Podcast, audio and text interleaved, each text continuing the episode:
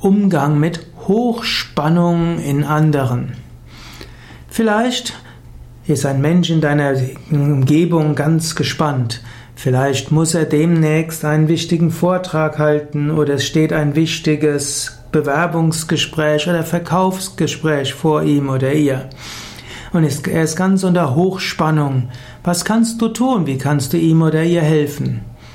Die einfachste Weise wäre, einfach für ihn oder sie da zu sein. Ist es dein Partner, deine Partnerin? Einfach umarmen, vielleicht zuhören, vielleicht einfach Ruhe ausstrahlen, Vertrauen ausstrahlen, eventuell ermutigende Worte sagen und sagen, das geht schon gut, du kannst das gut, das machst du gut.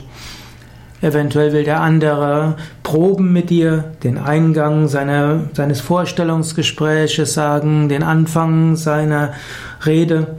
Dann höre zu und im Normalfall ermutige und sage, wie toll das Ganze ist.